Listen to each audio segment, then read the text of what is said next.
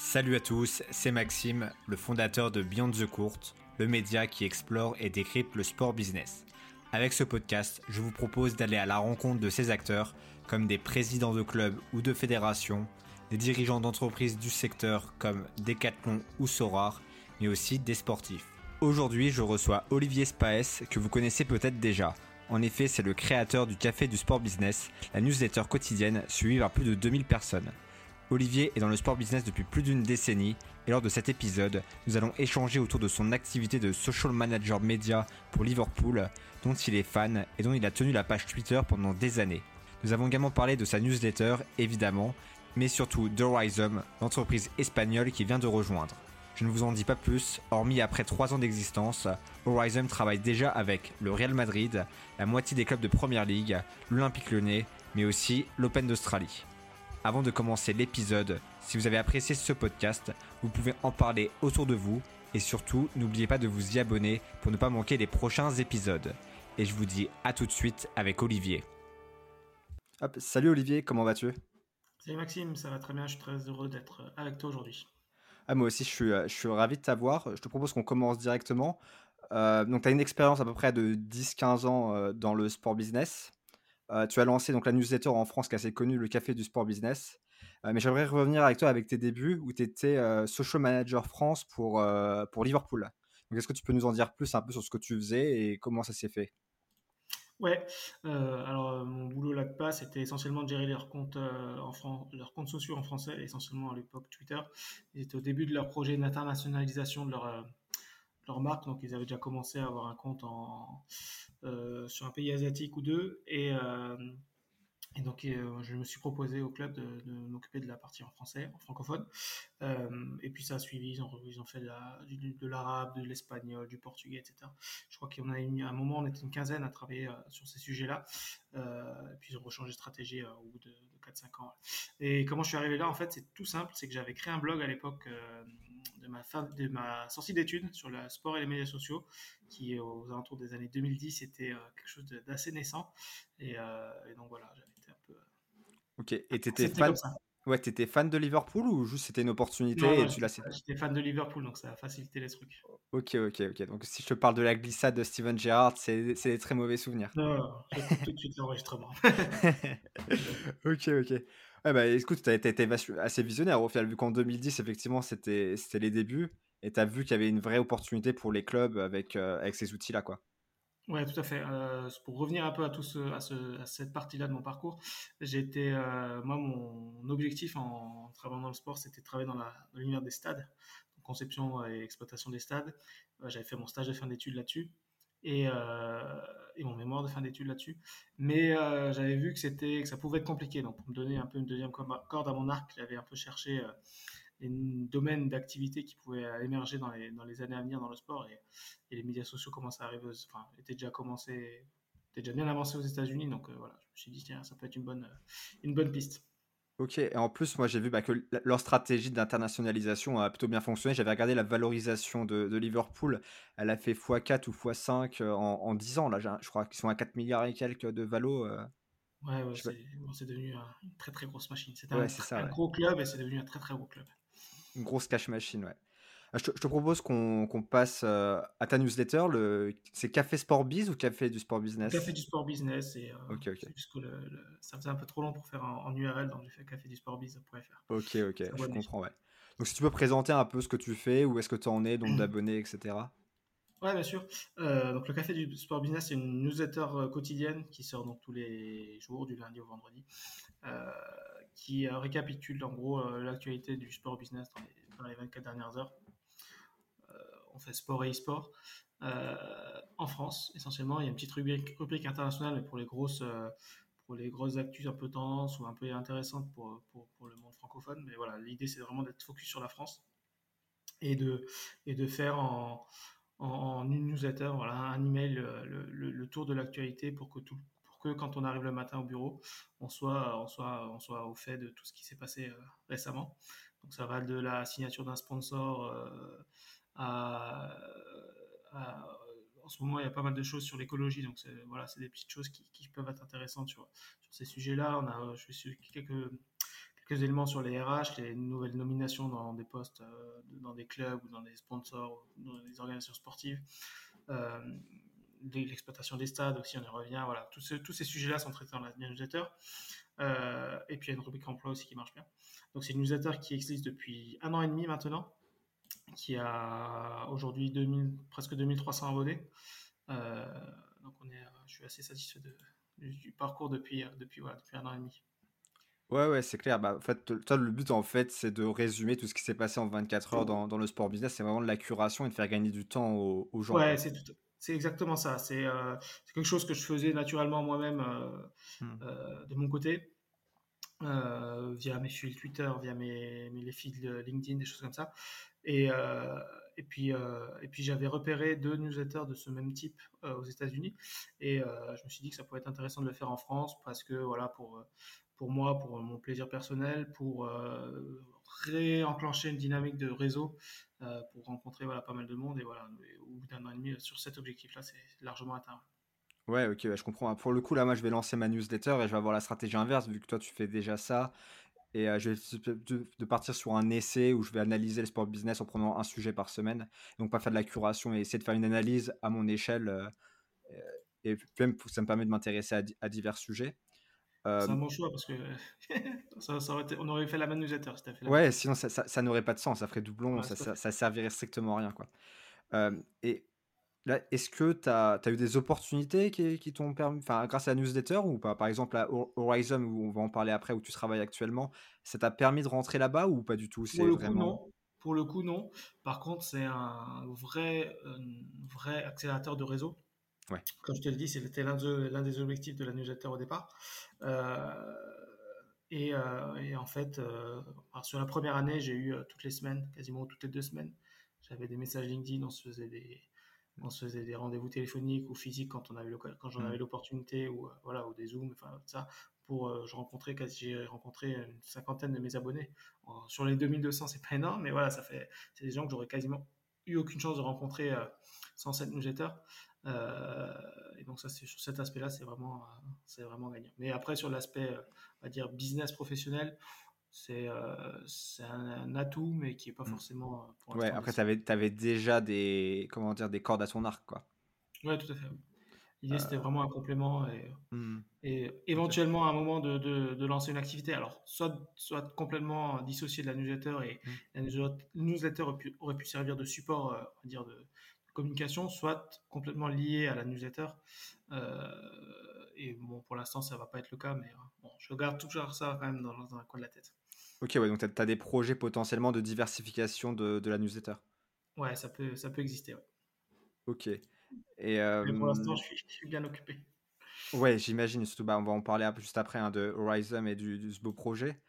donc, ouais, bah, je te propose même qu'on y aille directement. Alors, juste une dernière question. Ouais. C'est quoi le, le, le, profil type de ton, de ton lecteur, euh, si on a un? J'ai pas forcément de profil type, mais j'ai vraiment de tout. Euh, j'ai euh, pas mal, quelques étudiants, pas mal d'étudiants, enfin, j'ai pas mal d'étudiants euh, en sport business, je dois avoir 30, 30% à peu près des, abonnés, voire un peu moins peut-être, 20% des abonnés qui sont, qui sont étudiants aujourd'hui ou en recherche d'emploi.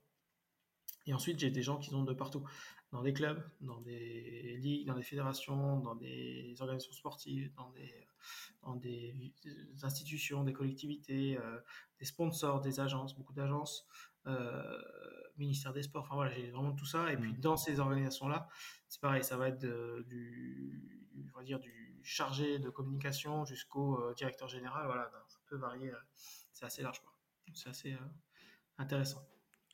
Ok. Écoute, maintenant, je te propose vraiment qu'on aille, qu'on rentre dans le vif du sujet avec Horizon. Juste un peu pour teaser les gens, je vais te laisser expliquer. Mais en gros, un des clients, par exemple, ça serait le Real de Madrid, Borussia Dortmund et plein d'équipes de Première Ligue. Je vais peut-être te laisser présenter euh, ce que vous faites. Tout à fait. Euh, bah, pour être assez, assez simple, Horizon, c'est une société qui existe depuis trois ans, qui a été fondée par des Euh, et qui accompagne aujourd'hui 400, plus de 400 organisations sportives, 400 propriétés sportives dans, dans la valorisation et l'exploitation de leurs actifs digitaux. Alors, ce qu'on fait, c'est assez, c'est à la fois assez simple et à la fois techniquement assez compliqué. Euh, c'est assez simple, c'est-à-dire qu'on va aller chercher l'ensemble des contenus que les clubs ou les, les, ligues ou les fédérations ou les athlètes peuvent poster sur leurs réseaux sociaux, que ce soit LinkedIn, Instagram, Facebook, etc.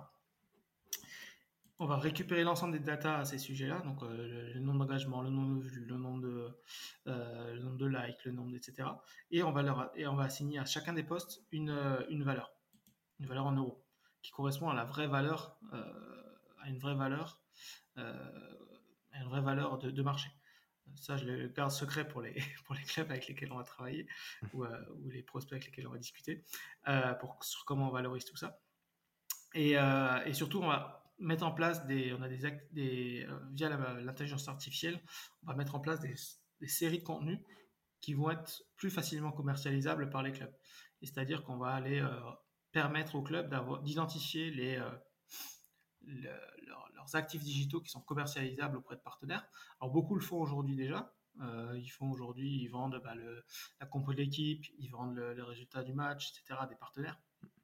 Sauf que généralement, ils le vendent à un prix qui a été fixé aléatoirement euh, et qui n'a pas vraiment de correspondance, qui a pas vraiment de correspondance et qu'ils ont souvent du mal à défendre. Ouais, c'est quasiment en doigt mouillé. Ils ont, ils ont, s'appuient pas sur des indicateurs.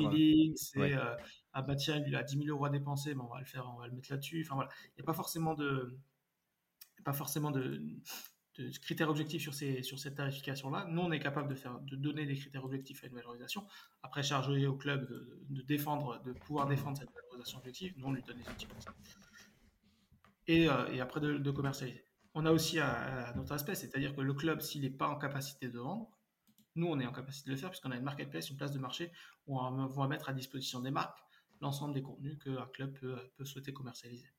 Ok, on va peut-être rentrer après dans les détails, hein, mais euh, juste la, taille du marché à peu près pour que les gens se rendent compte vraiment du, potentiel euh, du marketing digital, de la publicité digitale.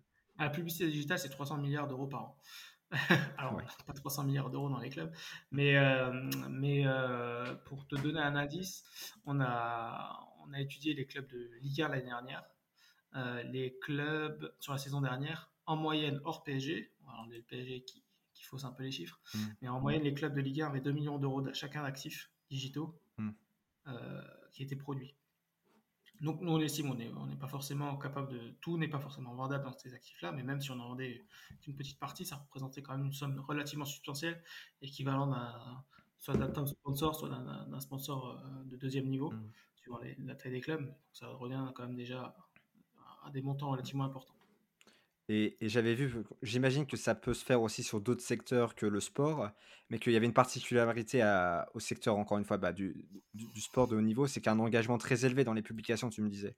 Ouais, alors nous, on a deux, il y a deux, deux limites, enfin deux intérêts à, rester dans le sport. Le premier, c'est comme tu le dis, il y a un engagement très très fort, sans doute euh, inédit dans, dans, les secteurs d'activité, c'est-à-dire qu'aujourd'hui, à part euh, bah, l'e-sport qui est un peu un secteur proche de chez nous, il n'y a pas vraiment de vrai secteur d'activité où on cumule des taux d'engagement aussi forts euh, que ce qu'on peut avoir dans le sport. Et puis la deuxième, c'est euh, un peu lié à ce qu'on fait, c'est-à-dire qu'aujourd'hui, le sport propose des contenus récurrents, année après année, mm. ou semaine après semaine. Donc on a des scores de match, on a des compos d'équipe, comme je l'ai dit, on a des anniversaires. Enfin, là, il y a plein de contenus qui sont récurrents, qu'on ne retrouve pas forcément ou de manière plus compliquée dans d'autres secteurs d'activité, qui seraient plus compliqués à commercialiser. Ok, et comment t'expliques l'engagement? C'est l'aspect purement émotion, euh, fan, etc. Oui, absolument. C'est l'engagement d'un supporter vis-à-vis du club, c'est forcément puissant parce que toute cette partie sentimentale et attachement. Euh, et en plus, les clubs commencent à, enfin commencent, j'ai bien avancé sur ce niveau-là. Ils savent que voilà, pour, ils savent comment aujourd'hui engager leur public, donc ils produisent du contenu engageant et qui va générer des, encore plus d'engagement et de visibilité. Ok, et donc les, clubs avec qui tu travailles, j'en ai cité quelques-uns, mais tu en avais d'autres aussi euh? Oui, on travaille, bah, par exemple en France, on travaille avec, euh, avec le LOSC et, l'Olympique Lyonnais. On travaille avec euh, donc, la moitié des clubs de Première Ligue. On travaille avec on travaille avec donc, le Borussia Dortmund, tu l'as cité, on travaille avec beaucoup de clubs brésiliens, on travaille avec euh, l'Open d'Australie, avec l'US Open. Euh, donc là, l'US Open actuellement, qui, bah, est en pleine promotion, ça commence la semaine prochaine. Euh, clairement, vous travaillez avec eux dès pour, pour cette compétition, quoi, pour cette édition. Tout à fait. Bah, même, enfin, oui, c'est des, des, des, travaux annuels. Donc, ils ont, ils ont, on va récupérer jusqu'à deux années de, enfin, récupère deux années de, contenu. Donc, ils vont pouvoir regarder ce qu'ils ont fait dans les deux dernières années, avoir les valeurs à, laquelle correspondent les séries qu'ils produisent et hmm. pouvoir après les proposer soit euh, d'intégrer soit leurs partenaires actuels, soit d'aller en chercher des nouveaux si, euh, si, euh, si les partenaires actuels ne s'y retrouvent pas. Ok, et j'avais vu aussi que, tu, que vous pouvez travailler avec des sportifs, on sait notamment avec des sportifs individuels. J'avais vu un, un golfeur qui s'appelle. Ouais, Mathis Patrick. Ouais, c'est ça, ouais. Voilà, donc il doit être numéro 10 ou 15 sur le classement mondial. classement mondial, c'est aussi voilà, mais on peut travailler avec des, des athlètes de tout, on va dire de tout niveau. moi, moi, j'y crois beaucoup. J'y crois beaucoup à ça, tu vois. Pour le coup. Absolument. L'intérêt surtout, c'est qu'ils aient, euh, ils aient déjà une communauté quand même un peu existante. Euh, mmh. Et surtout, voilà, c'est, on peut travailler soit de manière individuelle, soit avec des agences et des agents, euh, mmh. avec voilà, tout ce genre de, tout cet écosystème aujourd'hui qui navigue autour du, autour des sportifs. Et ce qui est intéressant, c'est comme je te l'ai dit, on, est deux ans avant, donc si on, si avec tous les athlètes qui peuvent signer encore avec nous, on, a, on récupère les, les données qui sont, qui ont été faites juste avant les derniers jeux, donc ça peut être intéressant aussi à voir. Effectivement, effectivement, ça peut être intéressant. En France, moi, bah, je pense que je suis issu du tennis, euh, c'est mon sport de prédilection. À Jules Marie, je sais pas si tu connais, en gros, il est sur YouTube et il doit avoir 60-70 000 euh, abonnés sur YouTube. Il a aussi une base de, fans sur TikTok, Instagram, etc. Et en gros, il, comment dire, il documente euh, sa, son aventure sur le circuit futur et challenger, donc deuxième et troisième division. Et c'est assez passionnant, vu qu'en final, c'est un peu comme la série Netflix Drive to Survive, sauf qu'on suit un joueur de tennis, quoi. Bah, tous, les athlètes doivent, euh, à mon sens, doivent tendre vers ce genre de, moi aussi. d'activation, d'action. Euh, après, c'est compliqué parce que ça dépend des personnalités, ça dépend mmh. des entourages, ça dépend du temps que tu peux y consacrer, etc. Euh, mais voilà, c'est des choses qui sont obligatoires aujourd'hui. Tu me parlais de ce joueur-là qui, est finalement relativement inconnu, sauf ben, il a quand même ouais, c'est ça ce qui est fou en fait, c'est qu'en étant moins bien classé, il a sa micro-communauté en fait. Ouais, c'est ça. il a sa micro-communauté et il peut vivre aussi de, son sport grâce à ça. Et, même bien, je pense. Et on peut imaginer aussi avec tous les athlètes avec les Jeux Olympiques, ceux qui font du kayak, de l'aviron, etc. Bah, en fait, si tu crées Il y a des gens qui font du kayak et de l'aviron qui seraient ravis de suivre ces gens-là en réalité. Absolument. Et en plus, euh, c'est ce, que je, ce que je mettais sur un post LinkedIn il n'y a pas longtemps, pour pas dire aujourd'hui, mais comme le podcast sera pas publié aujourd'hui. Euh, mais euh, voilà, aujourd'hui, les, les, sportifs, ils ont intérêt à se transformer. Alors, influenceur, le terme est pas bon, mais voilà, ils ont intérêt à, se construire des communautés. Les gens ont envie d'écouter ces histoires. Euh, on, a, on parle du. Tu as, mentionné Drive to Survive, la, la Formule 1, qui a, qui, a, complètement sauvé la Formule 1. Mm. mais finalement, il y a combien. Parmi les gens qui ont regardé Drive to Survive pour la première fois, il y a combien qui s'intéressaient vraiment à la Formule 1 Très peu. Très peu. Finalement, le, on n'a pas besoin de s'intéresser au tennis ou à, ou à l'aviron ou au kayak ou au tir à l'arc pour euh, suivre des belles histoires. Et c'est ça que les, sportifs ont à raconter et qui, doivent raconter. Ouais, c'est ça, c'est des aventures. Comment? Voilà, Nous, on peut être là derrière. Horizon peut être là derrière pour les accompagner euh, financièrement en allant chercher des, partenaires qui peuvent être intéressés par leur audience. Ouais, ouais, le coup, c'est vraiment un bon exemple, la Formule 1, qui était vraiment le, sport un petit peu juste de, de passionnés de niche et je me souviens, j'avais lu une phrase de Bernie Ecclestone, celui qui avait les droits avant, et qui disait Moi, je préfère prendre de l'argent chez les vieux mâles blancs riches, etc. Parce qu'en fait, bah, c'est eux qui ont l'argent, le portefeuille. Alors que la stratégie maintenant de Liberty Media qui a racheté en 2017, c'est justement de, parler à tout le monde, notamment aux jeunes qui étaient complètement désintéressés, avec stratégie de communication sur les réseaux et en figure de proue, la série Drive to Survive. Oui, c'est un problème que les travaille d'ailleurs avec la Formule 1, euh, mais c'est un problème que, les, que beaucoup de sports ont finalement. Euh, donc moi j'ai beaucoup travaillé aussi dans le rugby.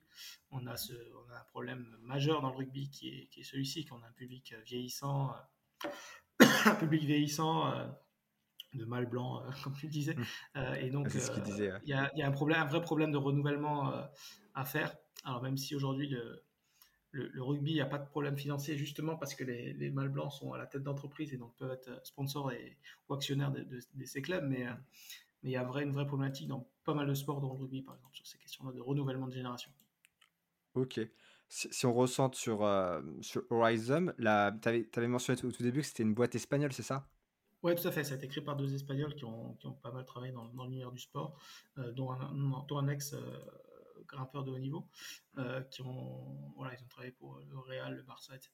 Et ils ont, euh, eux, ils avaient identifié cette problématique-là sur la façon dont, comment, comment on peut valoriser les audiences digitales euh, des clubs et, ils ont construit ce produit qui est alors comme je le défends, on va m'accuser d'être mm. pas, objectif, mais c'est vraiment un beau produit.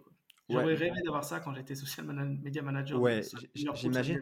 Je, pense que là, on a, on a fait un beau euh, panorama, mais on va essayer de donner des exemples. Si c'est peut-être un exemple vraiment concret ou deux même euh, de ce que vous faites. Quoi. Ouais, euh, bah, on l'a fait récemment. On a travaillé avec, un des exemples qu'on a fait récemment, c'est on a travaillé avec la Football League pour qui est nommé avec le Vanarama, donc qui est l'équivalent du 5e et 6e division foot anglais. Euh, c'est le dernier niveau national euh, de foot anglais. Et donc on travaille avec eux, à la fois au niveau ligue et à la fois au niveau club. Et, à l'occasion des, phases finales, notamment de la finale, on a commercialisé l'ensemble des actifs digitaux de la ligue pour la finale. Donc à une marque de un site e-commerce de, montres. et donc tous les, tous les contenus produits par la, par la, par la Ligue à l'occasion de cette finale était, était, était euh, sponsorisé par cette marque de montre. Et donc, ils ont cartonné en termes de, en termes de visibilité par rapport au, prix qu'ils ont, qu'ils ont payé. Ouais, donc en fait, c'est gagnant-gagnant. quoi. C'est à la fois les, les, annonceurs qui sont contents parce qu'il y a une vraie, un vrai ROI intéressant pour eux, et à la fois les clubs, ils peuvent permettre de, de, de, de gagner plus d'argent. Générer des nouveaux revenus. Ouais. générer des nouveaux revenus sur des choses qui, qui, ne, qui finalement ne font déjà par nature ils produisent déjà ces contenus-là, donc euh, ça, leur, euh, ça leur coûterait en plus de le faire. Ouais, donc là, c'est un exemple avec une ligue, donc la Vanarama National League, c'est ça? C'est ça, ouais. Et c'est un exemple avec un club ou une compétition, ou un club plutôt sera plus simple Ouais, avec des clubs. Alors, euh, ben, tu, on repart du Real Madrid. on, fait, on fait aussi des tout petits clubs, hein, mais ouais, ouais. ça parle plus aux gens, quoi. ça parle plus aux gens.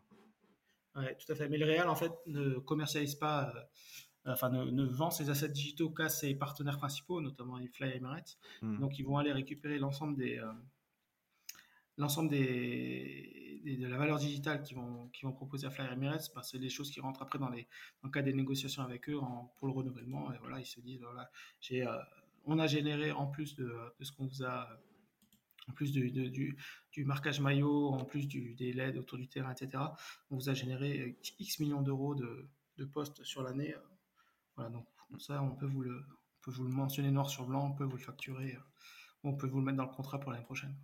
Ok, donc si je comprends bien, il y a une sorte de triptyque qui serait agilité, précision et automatisation. Donc si je reprends automatisation pour, avec l'IA, euh, générer automatiquement des, des publications assez, euh, assez simples comme composition. On pas générer, on va pas générer les publications, mais on va identifier en fait les publications qui sont identiques, qui sont récurrentes, et qui vont permettre justement de créer une, euh, un contenu euh, commercialisable. On peut pas, enfin, on peut commercialiser un poste, euh, un poste seul.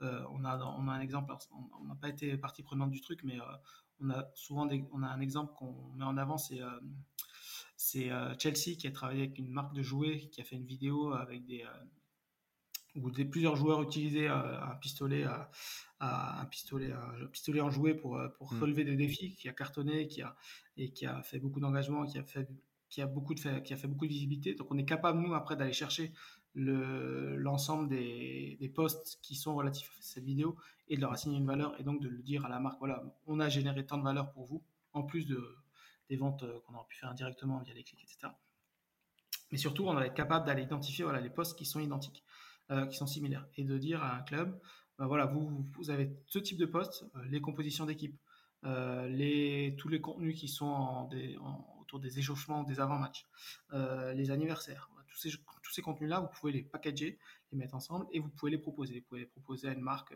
alors, le, FCG ne travaille pas avec nous, mais il commercialise, par le FC Grenoble avec qui j'ai travaillé, ne travaille pas avec Horizon, mais il commercialise par exemple les anniversaires. Ils l'ont vendu à une brasserie, à une brasserie autour de Grenoble. Euh, mais voilà, c'est des choses qui, auraient pu, euh, qu'on peut aider à faire. Parce qu'il y a des choses qu'on voit facilement, donc les anniversaires, mais on n'a pas de valeur. Et il y a des choses qu'on ne voit pas forcément, qu'on nous, on arrive à identifier. Ensuite, sur la partie automatique, il y a une autre chose, une autre chose qui est super intéressante, c'est qu'on est capable de, d'envoyer en temps réel ou quasi temps réel les infos au partenaire qui est en question. Euh, on va pouvoir lui envoyer des rapports quotidiens, hebdomadaires, mensuels sur ben, la visibilité qu'il a obtenue grâce à nous. Ouais, donc ça, c'est vraiment un point clé par rapport à certains de vos concurrents, si tu m'avais déjà dit. Ça, c'est un point clé par rapport à certains de nos concurrents qui ne sont pas capables de soit pas capable d'identifier le partenaire, soit pas capable, pas capable d'identifier les valeurs, soit pas capable d'être en temps réel. Voilà. Donc, nous, on est capable de le faire aujourd'hui en quelques heures après les publications, on a les premiers chiffres. Ok. Et c'est quoi le bénéfice pour les clubs, un bénéfice direct d'avoir les chiffres? J'imagine qu'ils existent, hein, mais c'est quoi le. Bah, c'est un gain de temps très, très, très, très important. Ok, ouais. je te dis, comme je travaillais avec ces Grenoble Rugby, on, avait, on commercialisait déjà ces genres de, de partenariats. Et euh, à la main, sans Horizon. Et euh, si on avait voulu faire des vrais rapports euh, complets, précis, c'était ça m'aurait pris à chaque fois, je sais pas, une demi-heure peut-être par semaine, par rapport, hmm. par entreprise, par partenaire, parce qu'ils auraient dû aller chercher tous les posts sur Facebook, sur Twitter, sur machin, sur Instagram, etc. Euh, en plus, ben, les réels, ils disparaissent, donc j'ai plus toutes les stats au même moment. Enfin voilà, ça aurait été une, tannée de le faire à chaque fois. Et là, tout est fait automatiquement, ça prend 5 secondes euh, de programmer au départ, et après tout c'est fait automatiquement. Euh, vraiment un vrai gain de temps là-dessus. Voilà, c'est vraiment la puissance de l'outil au service de l'humain, quoi. Ouais, et ça donne, euh, ça donne surtout aussi pour. Alors, ça concerne peut-être pas les très gros clubs, mais ça donne vraiment un côté très pro euh, au mm. club vis-à-vis du partenaire en disant ouais, lui, il me livre, il, il, m'a, on, lui a acheté quelque chose, il nous a livré la prestation avec, en diffusant de contenu sponsorisé, et en plus derrière, il assure le service après-vente avec toutes les infos, toutes les, toutes les stats dont on peut avoir besoin. Et ça, ça, ça, permet au club d'être vraiment crédible par rapport à ses partenaires. Ok, ouais. Et il y avait aussi un aspect donc d'agilité où tu permets à des marques, des annonceurs de sponsoriser par exemple sur une très courte période et c'est pas nécessairement sur l'année comme on peut voir les sponsors maillots qui sont, qui sont, sur la saison quoi. C'est l'une des difficultés du sponsoring on va dire classique, c'est-à-dire que c'est des engagements qui sont relativement forts euh, à la fois en termes de montant ou à la fois en termes de, durée comme tu le disais, euh, où euh, ben voilà il y a des entreprises qui qui ne voient pas l'intérêt de s'intéresser, de, de, sponsoriser un club sur une saison. ils, ont plutôt, euh, ils vont plutôt travailler sur des temps forts. Euh, ça va être avant Noël, ça va être euh, autour de Saint-Valentin, ça va être pendant les vacances d'été ou les vacances d'hiver. Voilà. Et, et, à ces marques-là, on peut, nous, on est en capacité de leur proposer via la marketplace d'être partenaire de certaines publications durant une certaine période. Hmm. Et donc d'avoir vraiment un, gros boost de publication à ce moment-là, quand ils sont quand ils sont intéressés, pas tout au long de l'année où ça les hmm. intéresse pas forcément. Ouais. J'imagine par exemple pour, le Boxing Day par exemple en Angleterre, ça doit être la folie là pour, pour eux. C'est ça. Euh. Mais la valorisation des postes des clubs euh, augmente euh, énormément à ce moment-là. Et mais ça peut être le Boxing Day, ça peut être tu vois, il y a des entre tout ce qui est cinéma, hmm.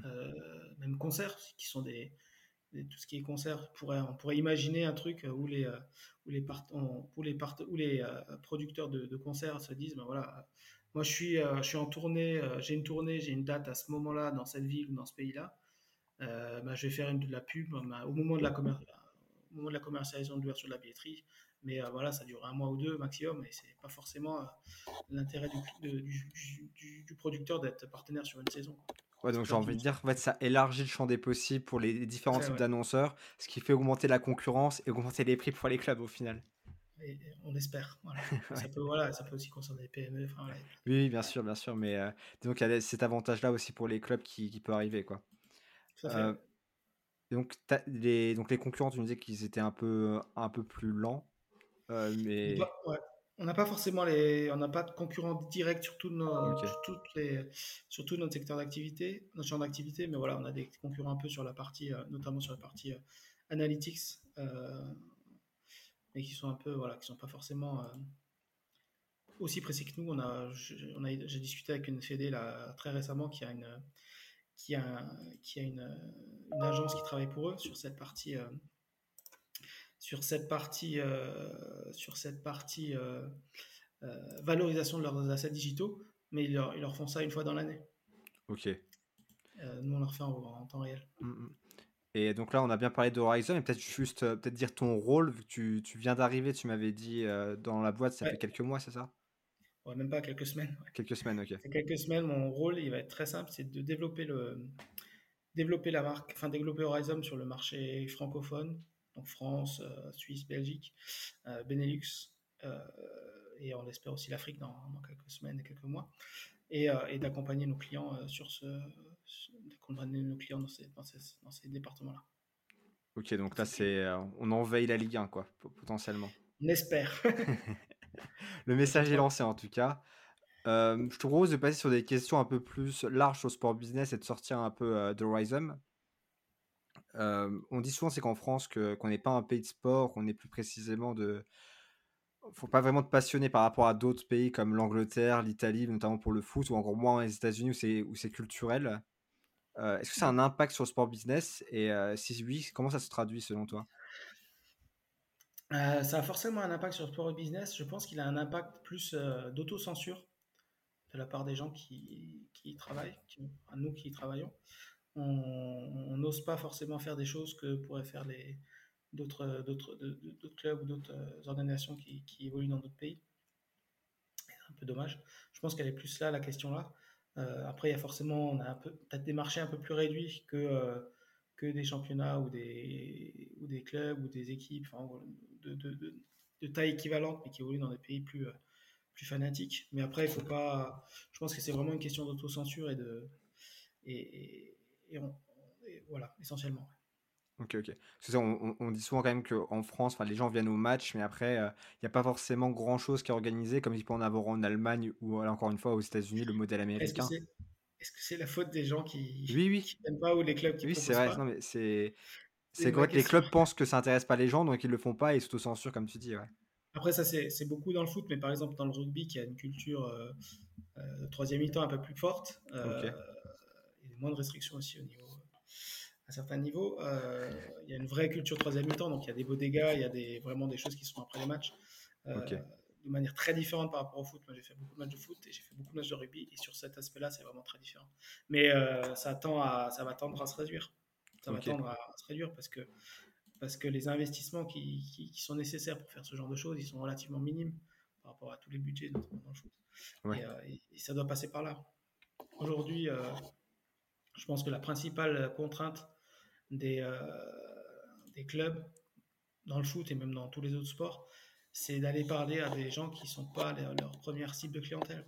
Et comment on fait pour, euh, pour attirer les gens qui viennent, qui, seraient, qui viendraient qu'une fois ou deux dans une saison Ouais, de faire, de, de plus parler qu'aux fans, mais de, parler, de, de, mettre une expérience globale comme un parc d'attractions, un festival de musique, etc. Quoi. Tout à fait. On est, euh, souvent on fait la comparaison entre, un stade de foot et Disney, mais c'est tout à fait ça. Il faut être. Euh, euh, aujourd'hui, on s'adresse euh, dans les clubs, enfin dans les stades, souvent on s'adresse uniquement aux, passionnés, à ceux qui vont aller à, on va dire à Space Mountain. On oublie ceux qui vont aller, qui vont aller faire la, maison hantée ou qui vont faire le, petit carrousel ou le château, château de, la, princesse. ouais, ouais, et, voilà, il faut, il faut un peu de tout. ça demande des moyens de, du travail, mais voilà, il faut être euh, en capacité d'aller produire tout ça. Les gens, quand ils viennent au stade, ils viennent chercher une expérience, euh, une expérience, une mm. expérience sociale. Euh, sociale dans le sens où ils ont envie d'être dans un, à plusieurs, à partager des mêmes émotions, à, que ce soit avec les amis proches ou avec la famille ou avec ben, les inconnus qui peuvent être autour du stade. Et donc ça, il faut être, faut le pouvoir le construire. Ça demande beaucoup de travail et de réflexion, mais ouais, je pense que c'est ça vers ça qu'il faut s'orienter. Ouais, ouais, bah, je, suis plutôt d'accord. Après, il y a toujours cet équilibre entre ne pas dénaturer non plus le, le terrain qui reste le, le principal et, et, attirer les autres, euh, les autres spectateurs, comme tu dis. Mais il y a toujours cette confrontation entre les puristes et euh, les, les, gens qui sont un peu plus euh, en, anglais serait casual. Quoi. Je sais que par exemple pour la Formule 1, là il y a toute une vague de, de gens qui vont dire qu'il y a les Formule X qui sont arrivés avec Drive to Survive et les, et les vrais fans qui étaient là avant qui les aiment pas. Après là c'est une bataille de coq au sein de la, de la fanbase, mais c'est un peu bête parce qu'au final, ça bénéficie à tout le monde et à la, et, comment dire, à la valeur du, du sport. Quoi. Absolument, mais je pense qu'on a, ouais, euh, c'est une des problématiques euh, qui existent aujourd'hui dans le sport, notamment en France, c'est de, de, vouloir trop parler à ses fans. Alors, il ne faut pas leur, ne plus leur parler du tout, au contraire, mmh. mais c'est surtout pouvoir ouvrir le, ouvrir le sport aux autres et euh, trouver des solutions. Alors, sans dénaturer, on peut, mmh. c'est assez, on peut de dénaturer pour faire pas mal de choses, je pense. Ouais, ouais, de toute façon, ça passe aussi par l'interaction avec les fans, la fameuse fan expérience, interagir avec eux, euh, leur proposer aussi des services supplémentaires, mais ça passe des choses assez bêtes au final. Euh, j'en parlais avec Benjamin de Ticket Chainer, je sais pas si tu, euh, si tu vois c'est qui. juste bien manger dans le stade en fait, avoir des, des bons plats, une bonne boisson, être bien, être bien. Si je prends un exemple, moi j'avais vu de lui sur sur LinkedIn, c'était une équipe d'Arizona de baseball où tu pouvais être faire du sitting experience. C'était en dans une piscine quasiment dans le stade en fait. Après moi, moi je serais pas client, juste le concept, je trouve ça incroyable quoi, d'être dans une piscine et regarder le match en même temps quoi.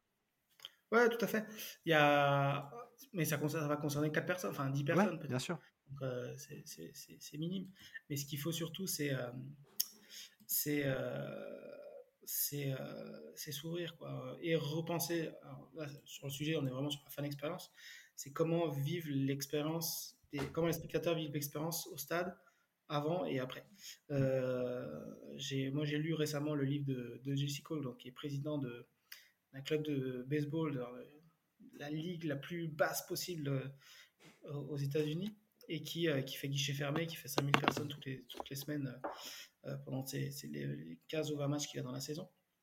Parce qu'il a repensé complètement la fan expérience et il a remis le fan au cœur du truc. Alors, il, a, il, a des, il va très très loin dans ce qu'il fait. Et il part d'une base néante, donc il, a, il dénature rien parce qu'il n'y avait pas de produit avant. C'est la banane, c'est ça son, Ouais, c'est ça, ça okay, okay. il dénature rien parce qu'il n'y avait rien à la base. Mais il y a dans ces réflexions, il y a beaucoup de choses qui sont super intéressantes et qui sont applicables euh, à des clubs hyper identifiés, hyper, euh, où l'identité est forte et euh, où les supporters sont ultra, enfin, etc. Et il y a des choses qui sont essentielles. C'est comment vivent les fans quand ils arrivent au stade? Qu'est-ce qu'ils viennent Aujourd'hui, on est en, concurrence frontale avec plein de choses. Quand on, quand on choisit d'aller au stade, on peut être peut-être rester chez soi pour regarder le match à la télé, rester, aller dans un bar pour regarder le match, aller chez des amis pour regarder le match, rester à la maison, regarder Netflix, aller euh, à un concert, plein de choses. Et euh, il faut qu'il y ait le moins de friction possible quand on vient au stade. Mm. C'est-à-dire que euh, quand j'arrive au stade, déjà pour réserver mon billet, il faut que ce soit pas une épreuve parce que il y a 50 cases à cocher, il faut que je mette mon adresse, mon téléphone, le numéro de téléphone de ma belle-mère. déjà là, tu as un premier, premier point. Je suis d'accord. Ensuite, il faut que tu aies ton billet facilement dans ta boîte mail. Il euh, faut que ce soit expliqué rapidement, voilà, tout ce genre de choses. Quand j'arrive au stade, euh, je sais comment je viens, si je vais en bus, en train, en, métro, en voiture, et, ainsi de suite. Et en fait, rien que ça, sans forcément euh, mettre en place beaucoup d'animations, sans forcément mettre en place des concerts gérants à la mi-temps, enfin voilà, tout ce genre de choses. Rien qu'en faisant ça, je pense qu'on arrive à, vraiment faire bouger pas mal de choses. Ouais, je, avoir vraiment un esprit hyper positif, sans forcément, pareil, sans forcément. Euh, alors, il y, a des, y a des leviers qui sont compliqués. Euh, euh, les files d'attente aux buvettes, on sait que c'est mm. un problème récurrent dans beaucoup de stades, mais et ça demande des investissements de, de gros, gros des buvettes, de l'investissement en personnel, qui est encore plus compliqué en ce moment. Euh, voilà, ces genres de choses, ça peut demander du temps et des moyens, mais il y a pas mal de choses qui peuvent, qui demandent pas de temps, pas de moyens et qui peuvent être facilement mis en place. Euh, un truc tout bête, moi que j'avais fait à, Grenoble, c'est qu'on on envoyait un questionnaire tous les, à chaque match à nos abonnés et aux gens qui avaient des places pour le match. On leur envoyait un petit questionnaire de satisfaction. Ça n'était même pas un questionnaire de satisfaction, c'était, on leur demandait de noter la, leur expérience au stade et on leur ouvrait surtout un, petit champ, un champ libre où ils pouvaient répondre, ils pouvaient nous donner leur avis en détail sur euh, pourquoi ils avaient mis telle ou telle note. Hmm. Et au début, quand on, quand on, lance ça, on a euh, pas mal de. On a 10, 15, 20 personnes qui nous disent la musique est trop forte. ouais, Je, suis d'accord. C'est des petits détails comme ça qui, qui, nuisent à l'expérience complètement. quoi. Et c'est un truc qu'on n'avait pas identifié. je suis dans le stade, hein, je suis dans le stade au même match, mais comme je ne vis pas la même expérience qu'un spectateur, je hmm. j'avais pas eu, eu ce, ce truc-là. Et en fait, c'est un truc, ben, ça, coûte, euh, ça coûte au DJ ou à l'animateur de baisser un peu le tourner la molette. Ça coûte rien. Et, euh, et, du jour au lendemain, on n'a plus ce genre de message. Ouais. C'est des choses qu'on n'avait pas identifiées, qu'on a réussi à identifier hyper facilement. Et, euh, et c'est des choses-là qui vont changer de manière. Alors, pas changer radicalement l'expérience, mais c'est une friction de moins pour les personnes qui sont venues au stade. Ouais, ouais. J'ai eu cette expérience, je vais pas citer, mais un tournoi de basket où la musique trop trop forte, en plus c'était caniculaire, etc. Et les gens à la fin, ils avaient supplié pour qu'ils suppriment la musique, etc. Tellement c'était fort en fait, c'était 10 heures le machin, de, de, de, de 9h à 19h, 20h. Les gens avaient supplié pour qu'ils arrêtent la musique, tellement c'était fort quoi. Ouais, c'est ça. Enfin, c'est des petites choses que, en tant qu'organisateur, tu vois pas forcément parce que tu es pris dans ta mission au quotidien, tu es pris dans ton, dans ton truc et tu vis pas l'expérience pareil. et que qu'il faut que tu puisses identifier par, tes, par tes expériences. Si je reviens à Jessica, donc tu peux faire du questionnaire, mais Jessica, lui, il a instauré un truc assez, assez sympa et que si jamais je suis un jour manager de club, je réinstaure aussi, c'est que régulièrement, les, tous les salariés changent de poste et vont mmh. aller sur les postes, on va dire, de front office, donc à l'accueil, à la billetterie, opérationnel quoi. sécurité, à la buvette, pour voilà, ressentir vraiment ce que les gens, euh, mmh. comment déjà comment les gens y travaillent, pour voir un peu euh, les contraintes qu'ils ont, euh, etc. Et puis deuxième, c'est c'est de pouvoir voilà tout de suite voir les choses qui peuvent être améliorées. Et moi, ici dans son livre, il cite pas mal d'exemples sur ce qu'il a pu voir et qui en, en faisant lui-même. Donc, et voilà, c'est des petites choses, des petites frictions et à chaque fois, petit à petit, vont faire en sorte que les gens vivent une expérience meilleure et donc vont avoir tendance à revenir et vont avoir tendance à recommander. Ok, et eh ben, je te propose qu'on conclue là-dessus, sur euh, ce, ce, développement. Et juste, bah, dernière question, ça serait, si tu as dit que tu voulais être manager potentiellement d'une équipe, ça serait laquelle? Ce serait Liverpool? Ce serait dans un autre sport? Ça serait... Non, honnêtement, je préfère avoir... si, euh, alors, mon club à moi, c'est Metz. Ok. Je rêverais de faire ça. Je préfère, mais plus globalement, je rêverais d'être... Euh, je rêverais. Je rêverais vraiment d'être, euh, de travailler sur un club qui a tout à construire. Ça m'intéresse pas forcément d'être sur, euh, sur, euh, sur un gros club, du PSG, de hmm. l'OM. Toi, tu veux monter les échelons, quoi. Ils ont des problèmes passionnants à gérer, mais hmm. je pense, moi, moi, ce qui me passionne vraiment plus, c'est de construire un truc. tu pas forcément devenir de nulle part, mais voilà, de construire des trucs. Ok, ok. Par contre, t'es fan de Metz, moi je suis ancien, donc on va peut-être pas ah, s'entendre finalement. T'as de la chance que c'est la fin de, c'est la fin du podcast. On hein. Écoute, je te, propose juste que tu dises un peu où est-ce qu'on peut te retrouver. Donc, bah, évidemment, la, newsletter et peut-être à d'autres endroits. Euh. Ouais, alors bah, vous pouvez me retrouver sur la newsletter, euh, donc lecafédusportbiz.fr. Euh, je suis aussi sur LinkedIn, euh, soit avec la newsletter, soit en perso, Olivier Spet, S-P-A-E-T-H, et, et, sur horizon.com pour ceux qui, que ça intéresse également. Ok, bah écoute, je te remercie pour le podcast, je pense qu'on a été assez exhaustif, et je te dis à très vite. À bientôt, Maxime. Salut. Si vous entendez ces paroles, c'est que normalement l'épisode vous a plu.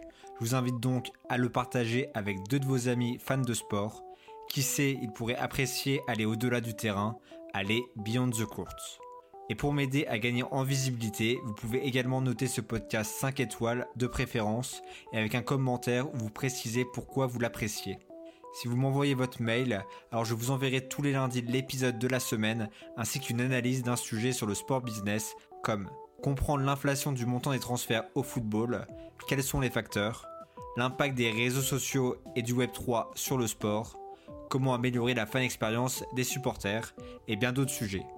Pour finir, si vous souhaitez bâtir une audience pour faire décoller votre carrière, alors vous pouvez me contacter à l'adresse suivante kurdali.maxime.gmail.com Et je vous dis à très vite pour un prochain épisode.